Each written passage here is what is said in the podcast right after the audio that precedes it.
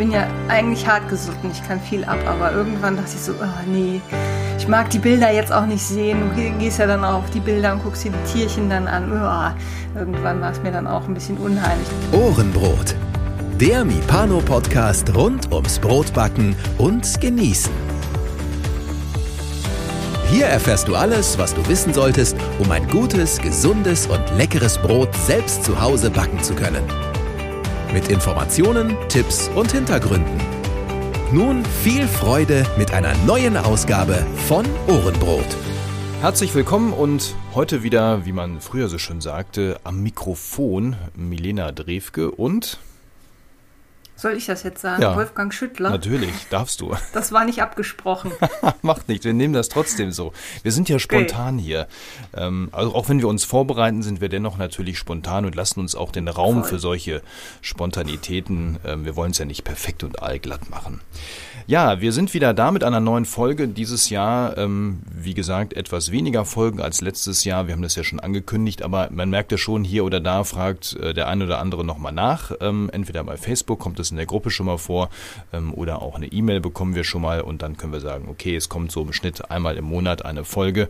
Mehr äh, schaffen wir im Moment leider einfach nicht. Ähm, das liegt so an vielen Gründen. Zum Beispiel auch, weil bei Milena läuft es ganz gut in der Backstube, oder? Ja, stimmt. Ja, ja. Ja, ich äh, mache jetzt ein Ladenlokal auf. Bisher habe ich ja nur die Sachen ausgeliefert äh, im November und ähm, ja, da ist viel an Vorbereitung und natürlich das Backen daneben noch und ähm, bin auf der Suche nach einem, Bäcker. Also wer Bock hat, äh, bei mir in der Backstube in Teilzeit mitzuhelfen, der ist herzlich eingeladen, sich bei mir zu bewerben. Es ist wahnsinnig schwierig, wirklich gutes Personal zu finden. Ich habe in allen möglichen Foren äh, Aufrufe gemacht. Das ist, ähm, ich glaube, ich habe zwei oder drei äh, ja, noch nicht mal ernstzunehmende Bewerbungen so richtig bekommen. Also es ist echt, ja, echt schwierig. Ich nehme sogar Quereinsteiger, wer da irgendwie totale Leidenschaft hat ähm, zu backen und da Bock hat, sich einzuarbeiten, wie gesagt, herzlich willkommen. Genau, also alle, die jetzt hier so rund um Köln, sage ich mal, im Prinzip sich angesprochen fühlen, dürfen sich gerne bei dir melden. Und ich habe gehört, du hast ähm, auch technischen Zuwachs in deiner Backstube bekommen. Oh ja. Erzähl ja, mal kurz. Ja. ah, ja, das ist äh, ein Kampf gewesen. Naja, also ne, ich habe eine weitere Backetage, ich habe äh, einen riesen Kneter, da habe ich mich zuerst vertan, dann habe ich einen 80, ich wollte eigentlich einen 80 Liter Kneter haben, dann habe ich einen 80 Kilo Kneter bestellt. Der hatte irgendwie ein äh, 600 Kilo Gewicht und war so groß, dass der nie im Leben in meine Backstube gepasst hätte. Das musste ich dann stornieren und habe jetzt dann einen, einen 60 Liter Kneter, aber auch da es ist, ja, ne, in der Backstube, du hast halt deine kleinen Kneter, die wiegen schon irgendwie 30, 40 Kilo teilweise. Äh, die kriegst du einigermaßen rein, aber dann sowas wie 250 Kilo. Das steht dann in der Garage lange, bis man eine Idee hat, wie man das Ding dann da reinbekommt. Also ist überhaupt die Tür groß genug, das Ding da reinzubekommen?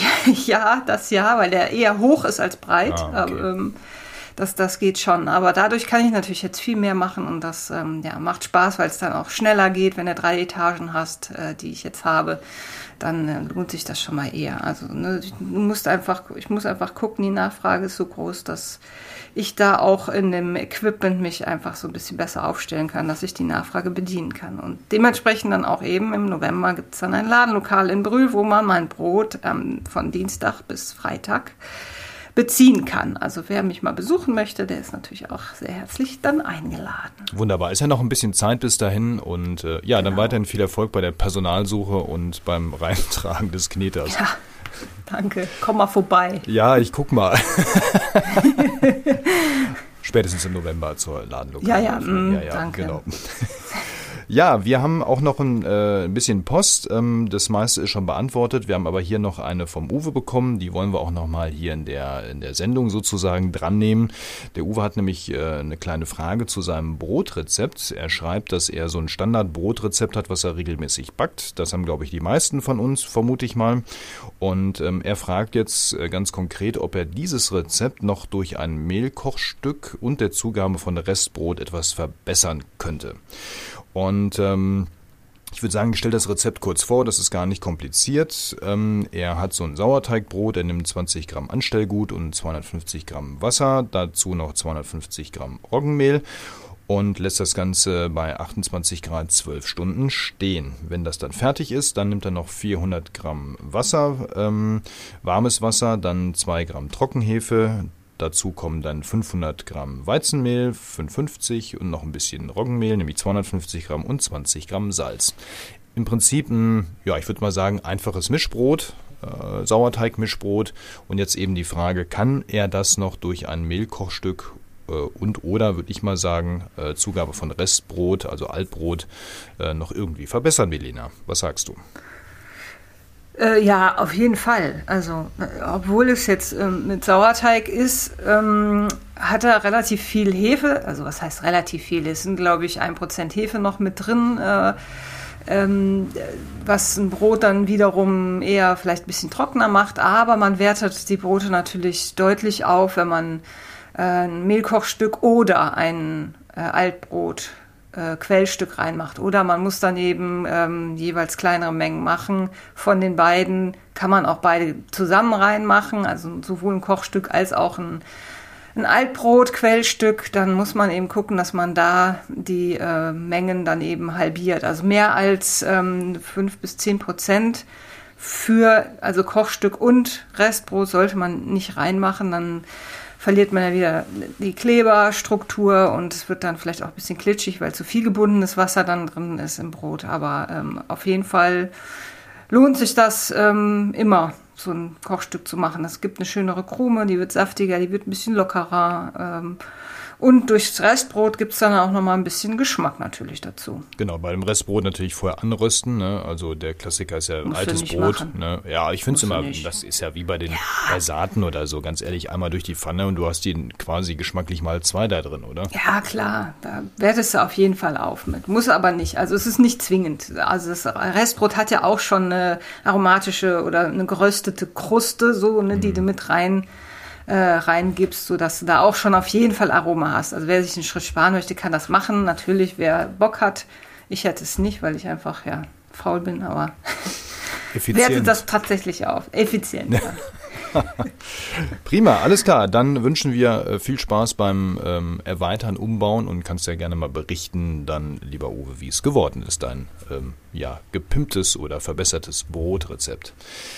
Ja, Milena, wir wollen heute mal ins äh, Tierreich rübergehen äh, mit unserem Thema. Äh, und ich würde sagen, das ist äh, nichts, wo es um kleine possierliche Tierchen geht, die man sich mhm. vielleicht zu Hause hält und an denen man Freude hat, sondern das ist eher so, ich würde mal sagen, somit das gefürchtetste Thema aller ja nicht nur Hobbybäcker, auch aller Profibäcker wahrscheinlich ähm, und Bäckerinnen natürlich, ähm, nämlich es geht um das Thema Schädlinge.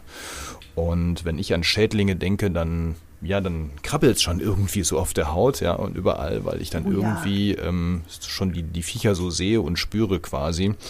Ähm, ja, da wäre erstmal die Frage, bevor es mich jetzt überall juckt und krabbelt, woran erkenne ich denn überhaupt, dass ich von diesem Thema betroffen bin? Also wie erkenne ich einen Schädlingsbefall bei mir zu Hause an den Mehlen oder an den ganzen Backprodukten? Ja. Ja, äh, das ist natürlich jetzt eine sehr umfassende Frage. Also in, bei der Recherche ist mir auch echt, ich bin ja eigentlich hartgesotten, ich kann viel ab, aber irgendwann dachte ich so, oh nee, ich mag die Bilder jetzt auch nicht sehen. Du gehst ja dann auch auf die Bilder und guckst dir die Tierchen dann an. Oh, irgendwann war es mir dann auch ein bisschen unheimlich. Aber ähm, ja, erkennen, das ist, das ist sehr unterschiedlich. Also ich habe jetzt tatsächlich mal die gängigsten Beschäd oder Schädlinge rausgesucht, die es so in unseren heimischen Küchen äh, geben und auftreten kann. Ähm, wie man das erkennt, ist allerdings total unterschiedlich. Also man, vielleicht ganz grob erstmal. Äh, natürlich, wenn man reinguckt und das, das gängigste, was wir, glaube ich, in unserer Küche kennen, sind die Mehlmotten. Dann sind da Gespinste drin, dann sind da äh, ja, vielleicht auch kleine Larven drin oder eben diese ja, Fäden, die man dann oder so Verklumpungen, die man findet in Mehlen oder auch in, in anderen äh, Produkten. Ähm, oder eben man entdeckt kleine Löchelchen und äh, in, in Tüten oder in ja, Papiertüten, Plastiktüten, wo dann so, das nennt man Fraßmehl, so einfach ganz feines Mehl dann an der Seite zu sehen ist in der Schublade.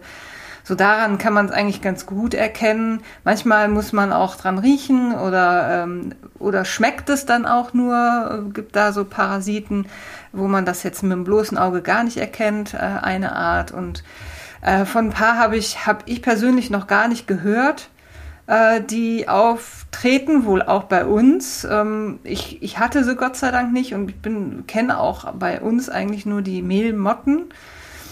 Ähm, kann mir vorstellen, dass einige von denen auch eher äh, in so Großbäckereien und Großmühlen dann ein Problem darstellen können. Also äh, ja, wie gesagt, ich, ich habe es bei mir, vielleicht ist es bei dir anders, vielleicht kennst du noch andere Formen von Ungeziefer bei dir in der Küche.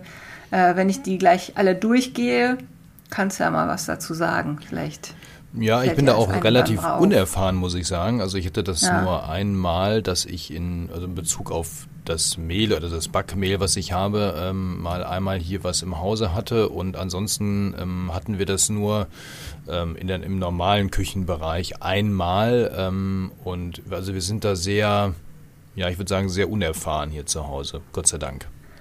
Ja, ich glaube, mittlerweile ist man äh, da auch, ähm, ja, weiß man eben, dass man sich da die Schädlinge holen kann. Und äh, ich erinnere mich früher bei uns in der Küche, als ich klein war, da gab es dann noch nicht diese Vorratsbehälter und Clips und äh, hast du nicht gesehen, hier Verschweißmaterial.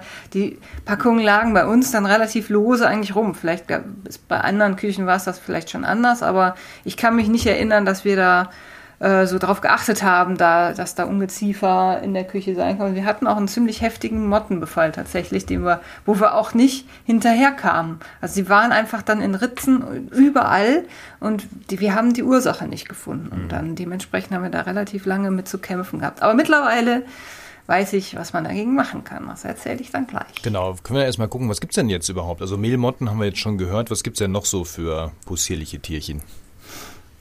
Ähm, ja, ich kann ja mal durchgehen. Vielleicht kennt der die ein oder andere schon ähm, den Namen. Also es gibt die Mehlmilben noch.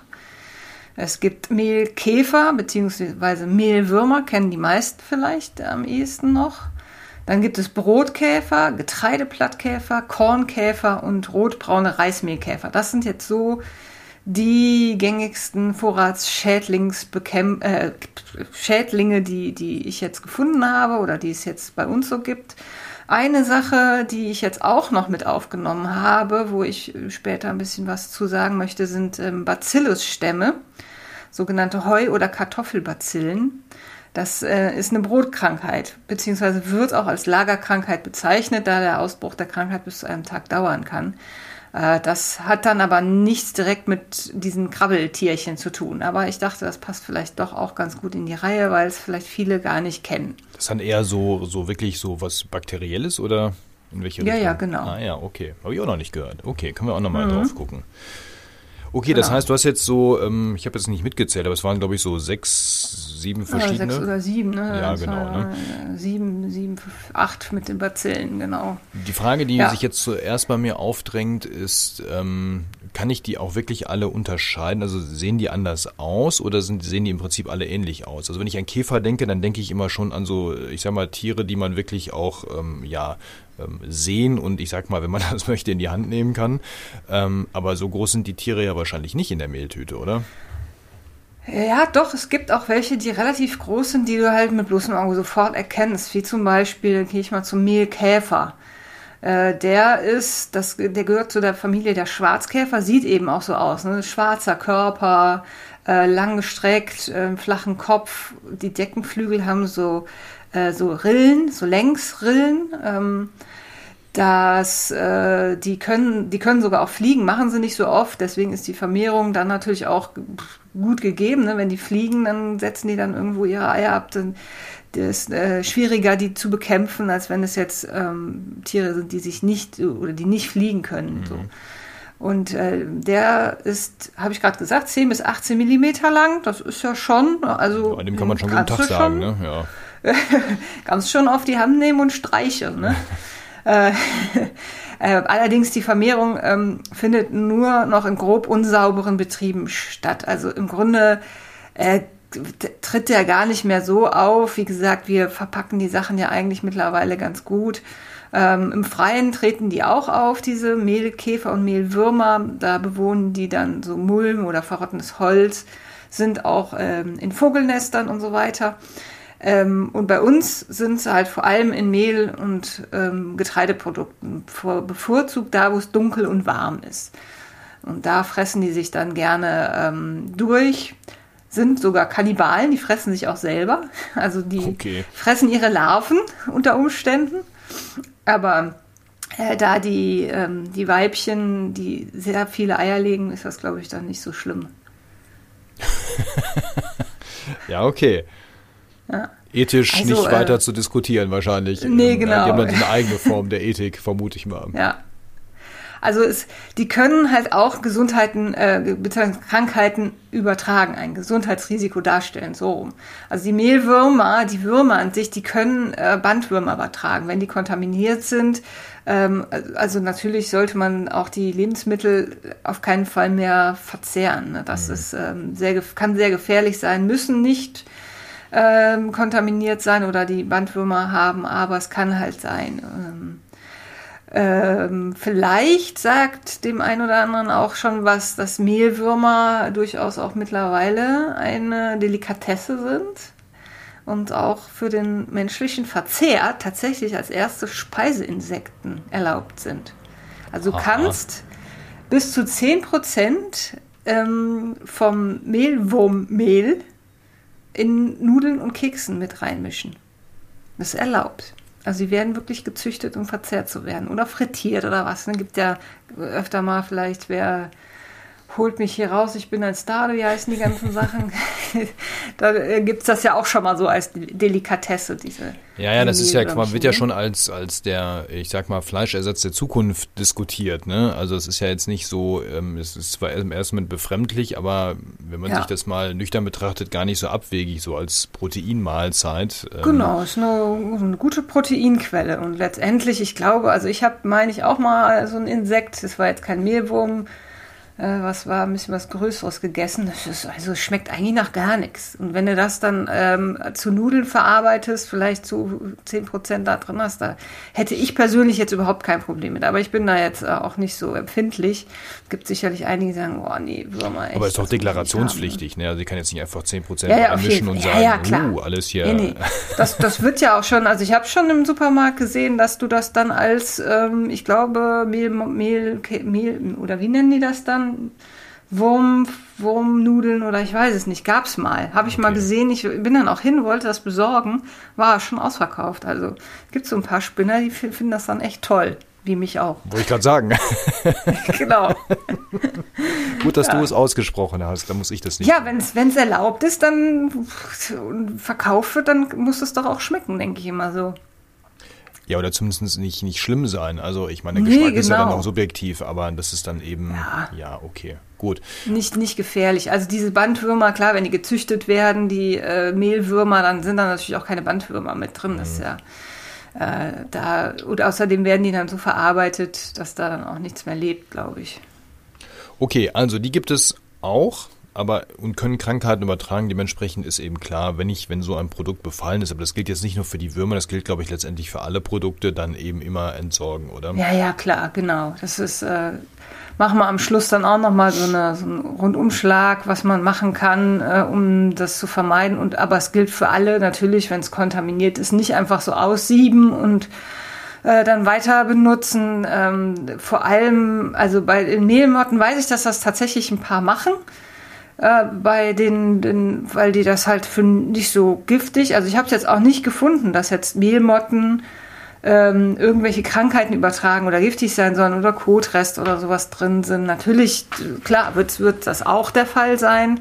Aber es ist nicht so, dass du da äh, krank wirst, wenn du jetzt das siebst und dann zu Brot nochmal verarbeitest. Äh, ich würde es nicht machen. Ich würde es natürlich auch entsorgen, aber manche, ja, die dann wollen dann Lebensmittel ungern wegschmeißen. Aber es ist natürlich trotzdem gefährlich, weil die Eier äh, im Mehl sind ja in der Regel dann trotzdem noch warm. Ne? Die sind ja dann so mini, mini itzy, mhm. dass die selbst beim, beim Mehlen dann durchgehen und ja, wenn die schlüpfen, dann hast du weiter Probleme. Also insofern ist ein Entsorgen immer, immer ratsam. Mhm. Also jetzt bei der Mehlmotte zum Beispiel, da äh, legt ein Mehlmottenweibchen 200 bis 300 Eier im, in ihrem Leben in das Mehl, aber das ist relativ viel. Und wenn das dann alles sich zu Raupen, Larven, Puppen entwickelt und ähm, dann, dann ist das eine relativ schneller, großer, große Population, die man da dann hat. Mhm. Ja, also je wärmer, desto, Hause, ne? desto, ja genau, je wärmer es ist, also wenn es in der Küche schön wirklich warm ist, dann ähm, ja, vermehren die sich viel, viel schneller. Die Mehlmotten sind kälteempfindlich, deswegen sollte man dann am besten so Mehl und Getreideprodukte auch eher kühl lagern und natürlich gut verschlossen. Wenn das, vor allem wenn das Mehl lange unbewegt liegt, das ist auch mir ja öfter schon mal passiert, wenn man das Mehl einfach in, in Säcken relativ lange stehen hat, äh, das ja, ist manchmal oder meistens oder oft einfach schon im Mehl vorhanden. Ne? Das holst du ja nicht von außen, sondern das ist dann in der Mühle irgendwie, haben die einen Befall und da ist dann ein Ei drin und vermehrt sich dann in der Mehltüte unbemerkt weiter. Und wenn du die aufmachst, kommt dir dann die Motte entgegen mhm. oder kommt auch schon so raus und, und du weißt gar nicht, woher es kommt. Deswegen habe ich zum Beispiel in meiner Backstube äh, immer so ja, wie nennt man das so, ja, Screening-Fallen oder ne, Mottenfallen in dem Sinne. Äh, damit mm, ähm, reduzierst du jetzt nicht unbedingt das Risiko, dass du einen Mottenbefall hast, aber du siehst halt, ob du einen hast mit diesen Fallen. Okay, das ist also. ich glaube, die zieht ja, ja, auch nur die, die Männchen werden davon angezogen, meine ich, weil dieses Pheromon, das da, also äh, das, was da aufgesprüht ist, das zieht jetzt gar nicht die die Männchen oder die Weibchen, ich weiß jetzt gar nicht. Also auf jeden Fall eine, nur ein Geschlecht wird davon angezogen, ah, ja, okay. das andere lebt dann weiter. Ne? Und ähm, dementsprechend, ja, ist das eben keine wirkliche Bekämpfung von Mehlmotten jetzt. Das ist nur das Erkennen, Fall. das Aufspüren und dann muss man eben genau. reagieren. Okay. Genau. Gut, das machen wir gleich. Jetzt die Frage noch, was gibt es noch für Tierchen? Gibt es noch Unterschiede zu den anderen oder sind das nur so Varianten von anderen Tierchen? Ja, also Mehlmotten und Mehlkäfer sind jetzt relativ unterschiedlich. Ne? Die Motten, die fliegen ja und die Käfer, die fliegen zwar auch, aber sind deutlich größer und eben wirklich wie Käfer. Die haben halt wirklich so einen, so einen festen Panzer mehr als die Mehlmotte, die ja eher so im, so ein Falter, Falterart ist. Ne? Mhm. Ne? Also der Mehlkäfer gehört schon zu, zu den richtigen Käfern. Äh, eine, eine Art, die sich da jetzt noch unterscheidet, äh, sind diese, die Mehlmilben. Mhm. Die gehören zu den Spinnentieren. Die sind echt mini winzig. Also die sind nur 0,45 bis 0,7 Millimeter groß. Also die siehst du mit hellem Auge überhaupt nicht. Die sehen allerdings echt fies aus. Also wenn man da mal da im Internet guckt, die sind schon, die haben so, die sind hell, die haben Öldrüsen, lange Borsten besetzt, also so mit, mit so Borsten besetzt und haben so einen gedrungenen Körper, die sehen echt fies aus und sind auch ziemlich robust, also die können bis zu zwei Jahre ohne Nahrung überleben. überleben. Und das ist, ähm, ja, ich habe schon überlegt, ob ich das jemals irgendwie hatte. Ähm, die gehen halt auch an alles Mögliche ran, also an allen, alle gelagerten Trockenwaren, ähm, Ölfrüchte, Trockenobst auch so Mehle, Teigwaren, Haferflocken. Ähm, also da, da, da, kann wirklich viel befallen sein. Mhm. Und das ähm, Besondere an diesen Mehlmilben ist, dass die das Mehl, also es, das schmeckt man. Die machen das genussuntauglich, das Mehl oder die Trockenprodukte. Und zudem können sie dann auch noch ähm, Allergien auslösen. Also manche Menschen reagieren dann drauf mit Neurodermitis, mit äh, eben ja aus ähm, na, Ausschlägen. Mhm. Äh, Magen-Darm können sie auch ähm, erzeugen, also Magen-Darm-Beschwerden. Und wo, woran schmecke ich äh, das? Also gibt es da eine bestimmte, eine bestimmte Geschmacksrichtung, die das dann annimmt? Genau, ja, die, die schmecken bitter. Also ja. die befallene Ware verströmt aber auch schon einen so einen unangenehmen, so einen beißenden, süßlichen Geruch wohl aus. Und ähm, schmecken eben dann bitter. Und da sollte man sofort natürlich auch die Lebensmittel entsorgen das Schwierige ist einfach, dass du es wirklich mit bloßem Gesicht äh, oder mit bloßem Auge nicht erkennen kannst. Mhm. Das heißt, ähm, da ist so ein Tipp, dass man ähm, Verpackungen und Regalbögen so mit Klebestreifen äh, abklebt. Und dann kannst du mit einer Handlupe erkennen, ob da ein Befall mit Mehlmilben vor, vorhanden ist. Wenn du irgendwie den Verdacht hast, dann kann man so eben in den Schubladen oder Regalböden um diese Produkte rum einmal gucken, ähm, allerdings finde ich das auch schon wieder schwierig, weil du hast ja immer irgendwie dann auch da äh, ja, Krümel rumliegen und da mit der Handlupe, also diese Mini-Dinger zu erkennen, ja, schwierig, glaube ich. Ja, wahrscheinlich. Also ich glaube, wenn man das einmal hat, dann ja, ist das eine Sisyphus-Arbeit, ne? Ja, ich glaube auch. Ja, dann, also hatte ich Gott sei Dank noch nicht, aber kann man sich halt auch wirklich einschleppen. Also mhm. es ist ja nicht so, dass du selber eine dreckige Küche haben musst, sondern das kann einfach auch von, von außen kommen. Meistens kommt es von außen. Ja, ja, ja gut. Die was... Weibchen legen halt bevorzugt nur noch kurz mhm. das in, in feuchtem Nährsubstrat ab, also im, im feuchten Mehl zum Beispiel oder so. Das sollte man natürlich auch darauf achten, dass äh, so eine Feuchtigkeit in, in trockenen Materialien nicht vorhanden ist. Aber ich glaube, das ist auch klar. Mhm. Steht ja überall drauf. Äh, Lebensmittel, trocken, äh, Trockenlebensmittel, kühl und trocken lagern. Mhm. Das ist eben so mit ein Grund, kühl und trocken. Da vermehren sich die dann auch äh, nicht so, wie wenn es jetzt schön warm und ein bisschen feuchtere, feuchtere. Luftfeuchtigkeit genau. ist. Okay, jetzt haben wir festgestellt, ich habe irgendwie eins von den äh, netten ähm, ja, Geschöpfen. Wie werde ich den jetzt wieder los? Was mache ich denn jetzt? Also ein bisschen haben wir es ja schon angerissen, aber jetzt noch mal konkret, wie werde ich Schädlinge wieder los? Ja, da gibt es ja auch unterschiedliche äh, Arten, beziehungsweise jetzt zum Beispiel gehen wir mal von der Mehlmotte aus. Die Bekämpfung der Mehlmotte habe ich ja eben schon erwähnt mit, äh, diesen, ja, mit diesen Klebefolien. Es ist halt keine richtige Bekämpfung. Die Eier sind ja trotzdem noch da. Und äh, wenn man dann eben ähm, diese Mehlmotte da nicht erwischt mit, diesem, mit diesen Fallen, was auch passiert, also die haben sich gerne auch schon mal neben die Falle bei mir gesetzt und mich quasi ausgelacht, dann machst du halt auch nichts und die äh, vermehren sich dann halt fröhlich weiter und irgendwann hast du das halt potenziert, das Problem. Und die einfachste und beste Bekämpfung von Mehlmotten, das habe ich einmal gemacht in der Backstube, weil ich da den Befall hatte. Ich habe mir Schlupfwespen gekauft. Und äh, Schlupfwespen sind halt ist, äh, sind lebende Organismen. Die sieht man aber nicht. Die sind echt, also sieht man schon, wenn man genau hinguckt, aber die sind wirklich so punktklein, punktkleine, ja, Wespen, also Fliegen. Also sie fliegen. Ähm, du kaufst im Grunde äh, die Eier der Schlupfwespen, die sind dann so auch auf so einer Folie aufgeklebt. Äh, die mm, machst du ab und legst sie dann da in die Nähe, wo eben der Befall in deinen Augen stattfindet. Normalerweise kauft man am besten so zwei, drei, dass man sie an unterschiedlichen Stellen mm, aufbaut. Ähm, und innerhalb weniger Tage entwickeln sich dann die Schlupfwespen und die legen ihre eigene Brut in die Motteneier. Dadurch werden, wird der Mottennachwuchs dann vernichtet. Und das heißt, die fressen im Grunde die Motteneier auf und können sich dann weiter vermehren. Und wenn dann alle Motteneier parasitiert sind von der Schlupfwespe, also von allem, alle Motteneier aufgefressen sozusagen, dann stirbt auch die Schlupfwespenpopulation.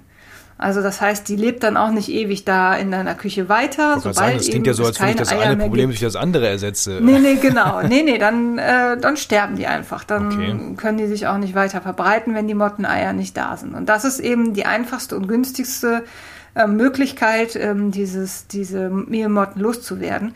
Man wiederholt das dann auch nochmal. Also es, ähm, ich habe das beim großen A, habe ich dann, äh, ich glaube, äh, drei, in, in drei Folgen war das. Also ähm, dann im Abstand von einem Monat oder sowas kriegst du dann auch neue Eier geschickt und musst das dann wiederholen, bis dann ne, wirklich, ähm, das merkst du aber auch relativ schnell. Also bei mir ging das relativ zügig, dass dann wirklich auch keine Motte mehr da war.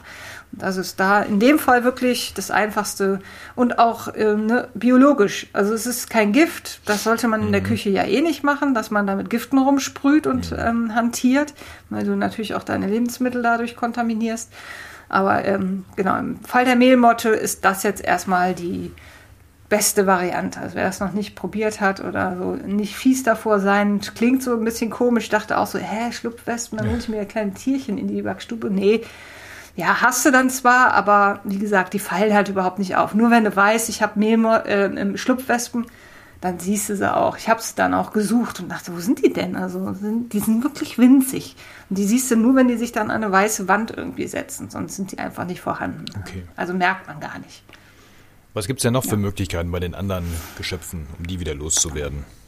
Ähm, also da, ja, generell vielleicht einfach allgemein gesprochen, ähm, natürlich sollte man regelmäßig kontrollieren die Vorräte, insbesondere Getreide. Im Sommer ein bisschen häufiger als im Winter. Äh, sollte man Kontamination feststellen, am besten großräumig einfach wegtun alles. alles wegschmeißen. Ritzen und Spalten und so, die dienen halt vor allem so auch als Vermehrungs- oder Brutstätten für Schädlinge. Die sollte man vermeiden, schließen oder eben auch regelmäßig äh, ähm, sauber machen, weil gerade da, ne, also vermehren die sich vor allem sehr gerne. Mhm. Ähm, beim, wenn, man, wenn man jetzt die Lebensmittel gekauft hat, sollte man auch immer direkt einmal reingucken, vielleicht, ähm, dass man die, ob man da irgendwas drin sieht. Verklumpungen, eben Spinnfäden, äh, so Kornbruchteile, Staub oder sowas. Das kann alles ein Hinweis auf Schädlinge sein. Auch bei Kleintierfutter im Übrigen. Die werden weniger streng kontrolliert. Also wenn man jetzt zum Beispiel Kleintiere hat oder eben viel mit Trockenfutter arbeitet, äh, die, das ist ein idealer Aufenthalts- und Vermehrungsort für Schädlinge. Also da auch immer mal reingucken, äh, gerade wenn man es gekauft hat, das kann halt sofort auch schon befallen sein. Eben weil es nicht. Oder machst du so auch nicht jeden Mehlsack wird. auf, den du jetzt bekommst, oder? Nee, das nicht. Aber ja, ich gucke da natürlich, wenn ich ihn aufmache, gucke ich erstmal rein. Habe ich da an den Seiten, das sieht man bei Mehlmotten ja super sofort, dass dann, wenn an den Seiten dann irgendwas ist. Aber also bei mir ist es ja so, dass ich einen relativ schnellen Durchlauf habe. Ähm, die, die Säcke, die werden ja, die gehen ja weg wie nichts. Also da lagert ja nichts irgendwie mehrere Wochen und Monate lang. Mhm wenn man das jetzt hat im, im Haushalt, dann da passiert ja schon mal, dann kaufst du einen Sack Mehl oder einen Sack Reis oder so und der steht dann eben dann tatsächlich länger oder Bulgur oder so. Das sind so die Exoten, die bei mir dann in der Küche so ein bisschen länger stehen. Mhm. Da kann man vorbeugend dann auch machen, wenn, wenn ich weiß, okay, das ist jetzt ein Produkt, das liegt bei mir länger in der Küche, dann kann man das vorbeugend zum Beispiel auch eine Woche in den Tiefkühlschrank lagern. Und da gehen dann auch alle Parasiten, alle Schädlinge, alle Eierlarven und so weiter, die gehen kaputt dann. Dann siehst du sie vielleicht nicht mit bloßem Auge, aber du weißt halt, das ist jetzt ein sicheres Produkt, da drin ist nichts und das kann ich jetzt dann auch ein bisschen stehen lassen, wenn ich jetzt nicht von woanders her mir dann noch äh, irgendwas reinhole. Ne? Mhm. Ne? Das kann natürlich auch äh, passieren. Also du kannst natürlich auch ähm, Verpackungen, die jetzt wie zum Beispiel Trockenobst, äh, Schokolade, wo im Übrigen auch Schädlinge durchaus drangehen, die kann man auch im Kühlschrank lagern. Sollte man jetzt mit Mehl, weiß ich nicht, kann man auch machen. Ne? Also Mehl kannst du auch, wenn du einen Platz im Kühlschrank hast, kannst du das auch im, im Kühlschrank lagern. Da passiert dann auch nicht so viel. Ähm, also klar, kühl und trocken am besten irgendwie im Keller aufbewahren, wenn man dann auch größere Säcke und gerade Hobbybäcker haben ja gerne mal dann doch den ein oder anderen Sack gekauft, der äh, so ein Experimentiersack ist. Zumindest kenne ich das von mir noch. Ja, ja, mal irgendwas Besonderes. Irgendwas ne? gekauft. Irgend genau, irgendwas Besonderes. So. Ja. Und dann machst du da eine Sache mit, dann gefällt es dann irgendwie doch nicht, vergisst man das dann im, im in der Küche oder ja, hat keine Verwendung, dann liegt so ein Mehl natürlich echt lange rum. Und äh, das würde ich dann einfach gut verpacken und ähm, in, in den Keller stellen, kühl und trocken. Mhm. Natürlich kommen auch Tierchen durch die Ritzen von luftdicht, vermeintlich luftdicht geschlossenen Plastikvorratsbehältern. Ne? Die finden ihren Weg durch Ritzen oder fressen sich, wie gesagt, auch wenn das mit äh, jetzt so einem Plastiksack mit einem Clips verschlossen ist. Die fressen sich trotzdem dadurch die ähm, durch Plastik und, und ähm, Papier. Mhm. Haben die überhaupt gar kein Problem mit. Ne? Ja, ja, die sind die wie so Nagetiere, ne, im Prinzip. Ja, ja, genau. Also das sieht man dann auch, ne? wenn man da unten dann Löcher hat. Das habe ich auch schon einmal gesehen, dass du dann so ein kleine, kleines äh, Mehlhäufchen am Rand hast und ein kleines Loch. Da weißt du, okay, da ist irgendwas drin. Mhm. Ähm, dann sollte das auf jeden Fall sofort, sofort raus. Genau. Also beim Loswerden, einmal gibt es die Schlupfwespen für die Milben. Ansonsten, ja. wenn man es hat, immer wegwerfen, großräumig, gar nicht zimperlich sein, auch wenn es im ersten Moment wehtut, ja, dass man jetzt so viel entsorgen muss. Äh, das ja. ist halt so, aber man wird sonst halt nicht los. Alles auswaschen irgendwie. Soll man beim Auswaschen, gibt es da auch noch was mit Essig oder mit irgendwas? Was genau, mit Essig und möglichst heiß auswaschen. Das äh, tötet dann auch die Eier, weil teilweise siehst du die Eier äh, auch gar nicht. Also auswaschen mit Essigwasser ist immer gut ähm, und äh, die Schubladen sowieso, das sollte man in der Küche eh regelmäßig machen, dass man da ähm, die, die Schubladen sauber macht und auswäscht, weil wie gesagt, da ähm, tummeln sich die gerne mal. Und es ist auch, wenn man dann einmal aufräumt, äh, diese tägliche Bewegung des, des oder regelmäßige Bewegung des Füllguts, das vertreibt auch Schädlinge. Die haben dann auch keinen Bock. Wenn das nicht lange liegt, dann ähm, gehen die dann auch flüchten. Ja, die mögen es auch gemütlich, genau. Okay, alles ja. klar. Jetzt ist ja genau. natürlich, drängt sich die Frage auf, kann ich was tun, um das ganze Problem gar nicht erst zu bekommen? Also wie vermeide ich überhaupt einen Befall von diesen Viechern?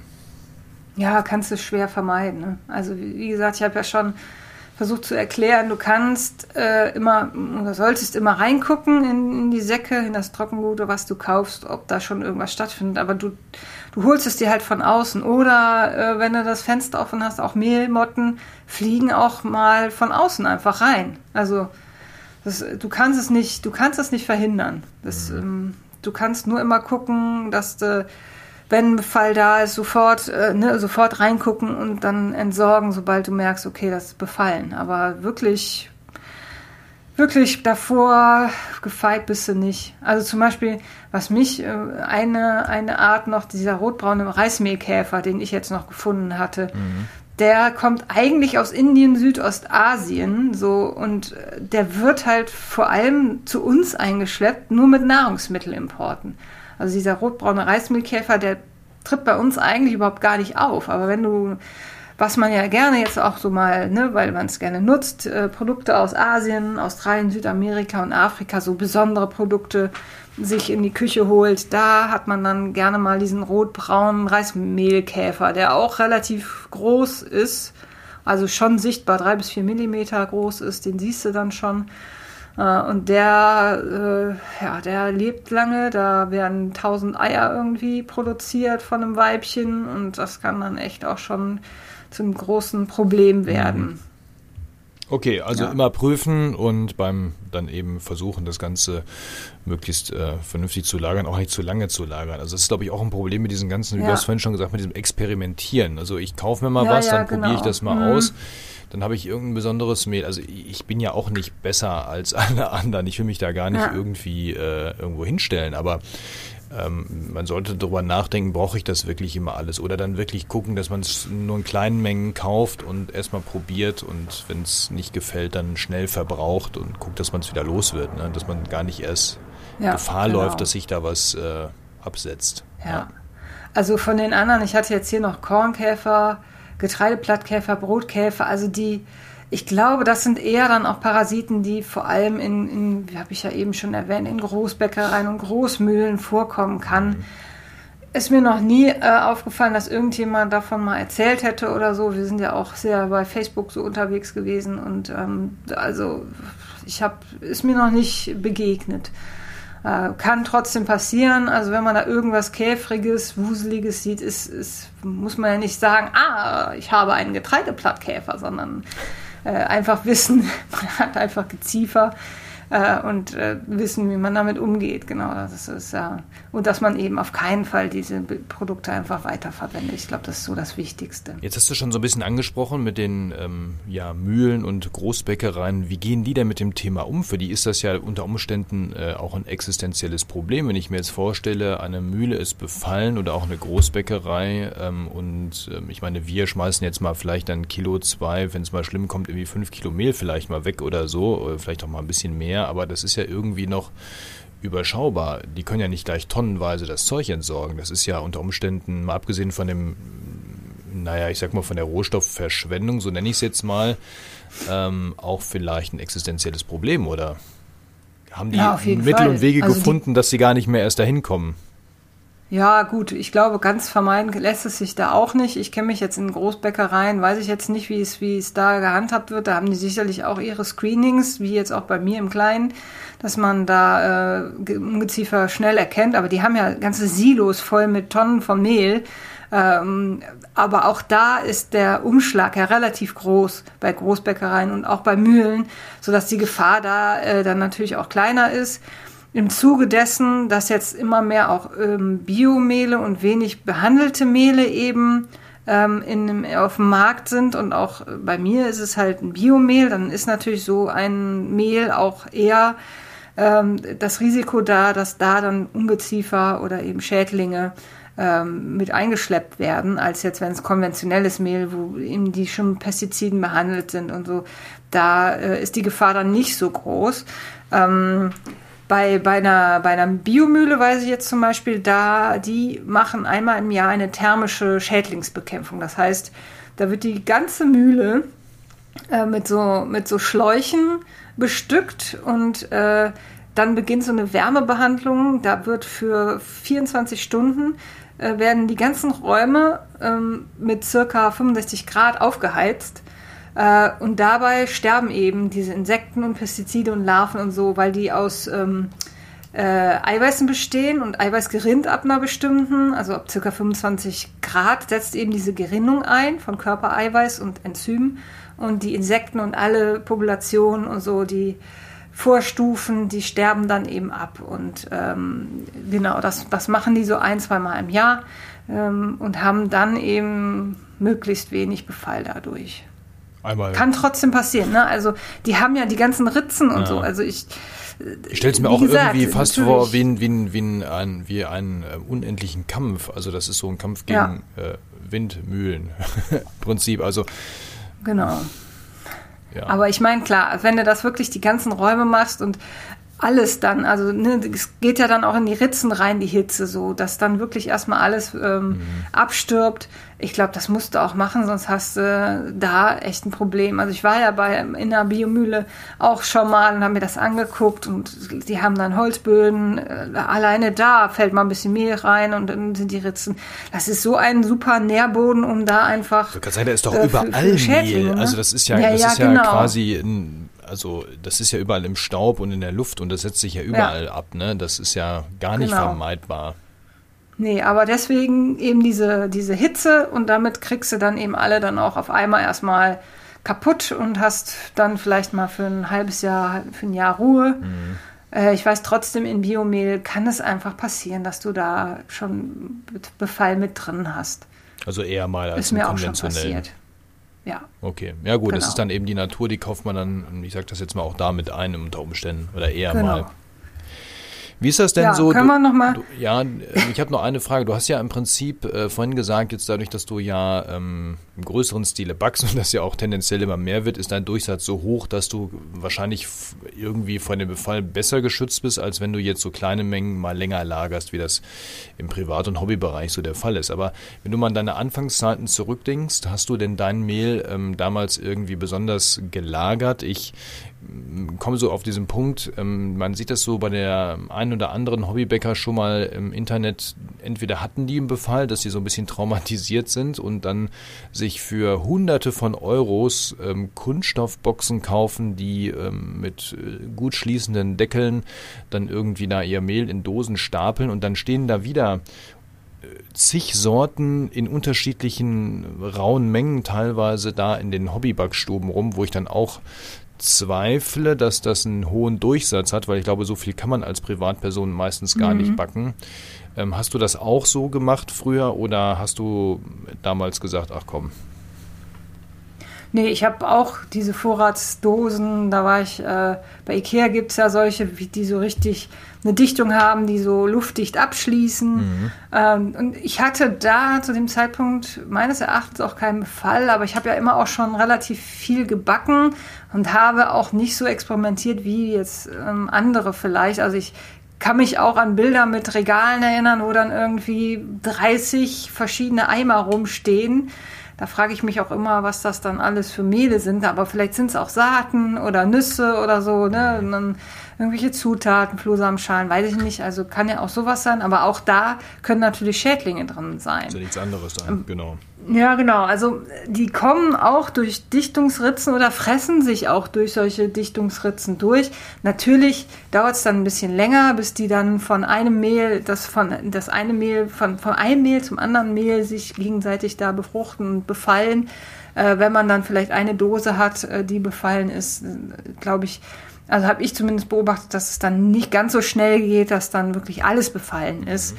Ähm, das trotzdem sollte man, wenn man so, so Mehlmengen hat oder auch Trockenmengen hat, auch wenn die gut verschlossen sind, so einmal alle paar Wochen doch auch mal reingucken, ob da noch alles in Ordnung ist. Vor allem, wenn es dann eben länger steht. Mhm. Dran riechen, sich angucken.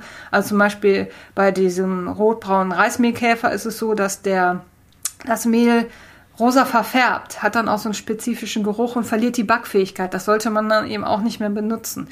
Also das sind äh, sogenannte Chinone, ich weiß nicht, ob ich es richtig ausspreche. Das sind so Insektizide, fungizide Stoffe, die krebserregende Wirkung auch haben. Also da, wenn man sowas sieht, dass es so ein bisschen rosa ist, wo man denkt, hm, habe ich da, was habe ich da gemacht, dass es rosa ist, das sollte man dann auf jeden Fall auch äh, entsorgen. Also man sieht nicht immer unbedingt das Geziefer, aber es gibt eben so ein paar ja, Merkmale, da kommt man dann schnell drauf, dass es komisch aussieht. Wenn was komisch aussieht, komisch riecht, sofort einfach entsorgen. Das ist wie mit frischen Lebensmitteln auch. Also, ne, wenn ich eine Butter habe, da steht drauf, Falsdatum ist zwei Wochen her, sieht aber noch gut aus und riecht gut, dann kann man es auch noch benutzen. Okay, also rosa Mehl ist nicht der neueste Gag der Mehlindustrie und nicht der genau. beste, sondern das ist dann was, ja. ist Pfui. Okay. Genau, ist Pfui. Rosa Mehl ist ähm, Okay.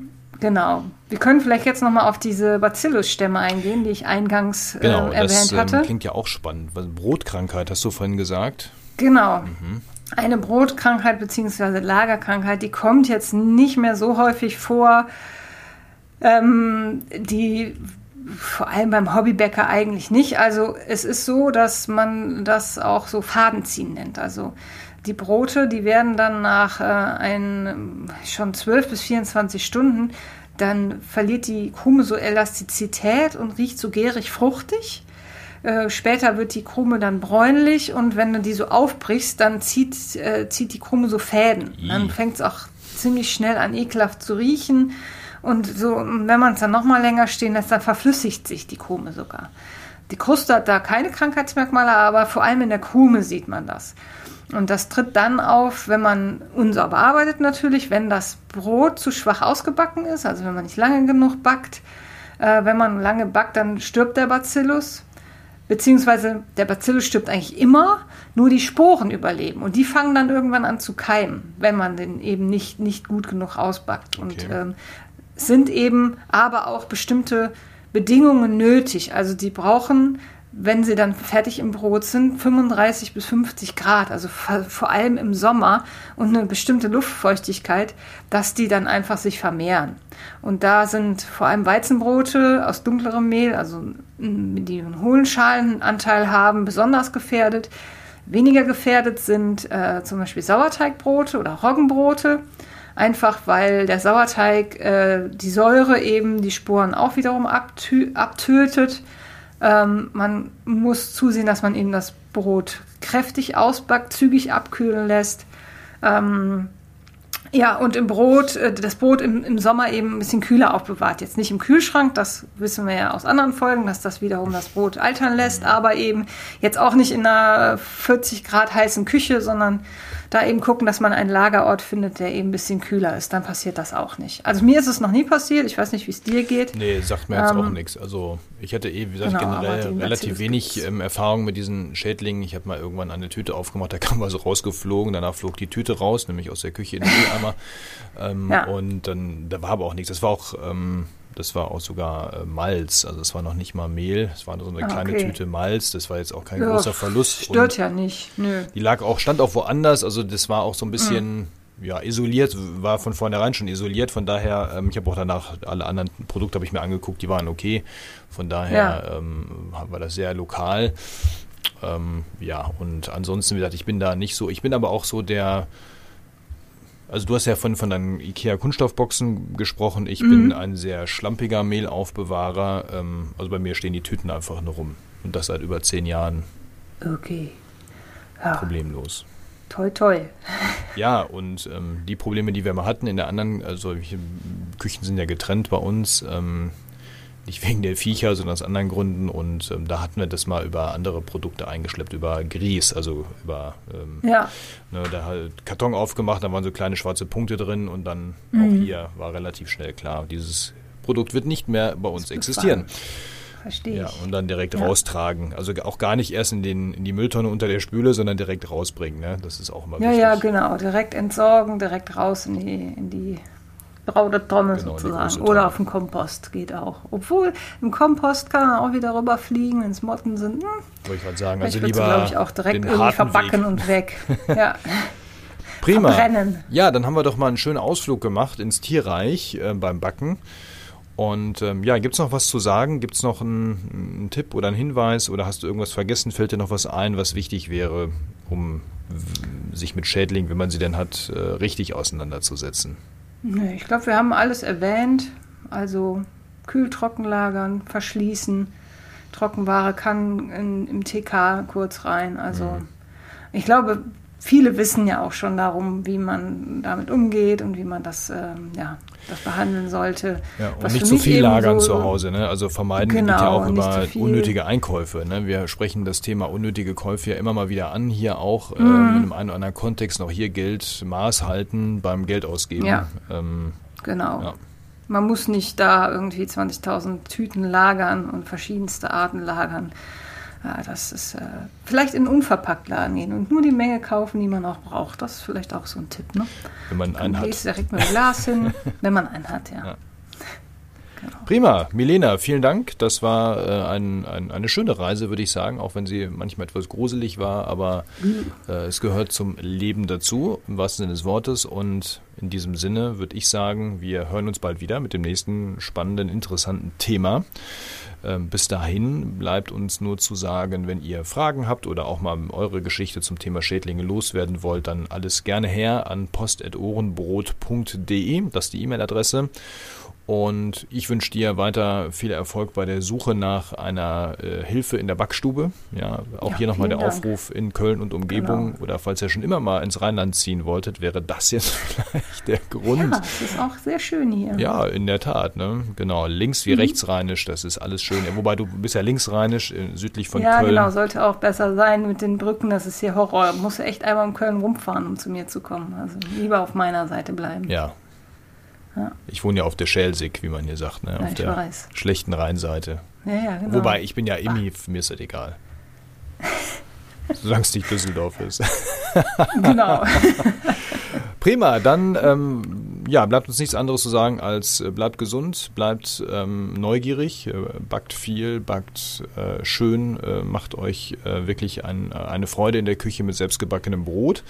Und ähm, damit ich es nicht vergesse, ich habe es mir aufgeschrieben, der Mike wird sich freuen auf unseren Abschlussspruch, auf meinen Satz. Und damit verabschiede ich dich, Milena, auch bis zum nächsten Mal und auch alle Hörerinnen und Hörer da draußen. Und denkt dran, Krümel sind auch Brot und hoffentlich keine Schädlinge. Niemals. Macht's gut.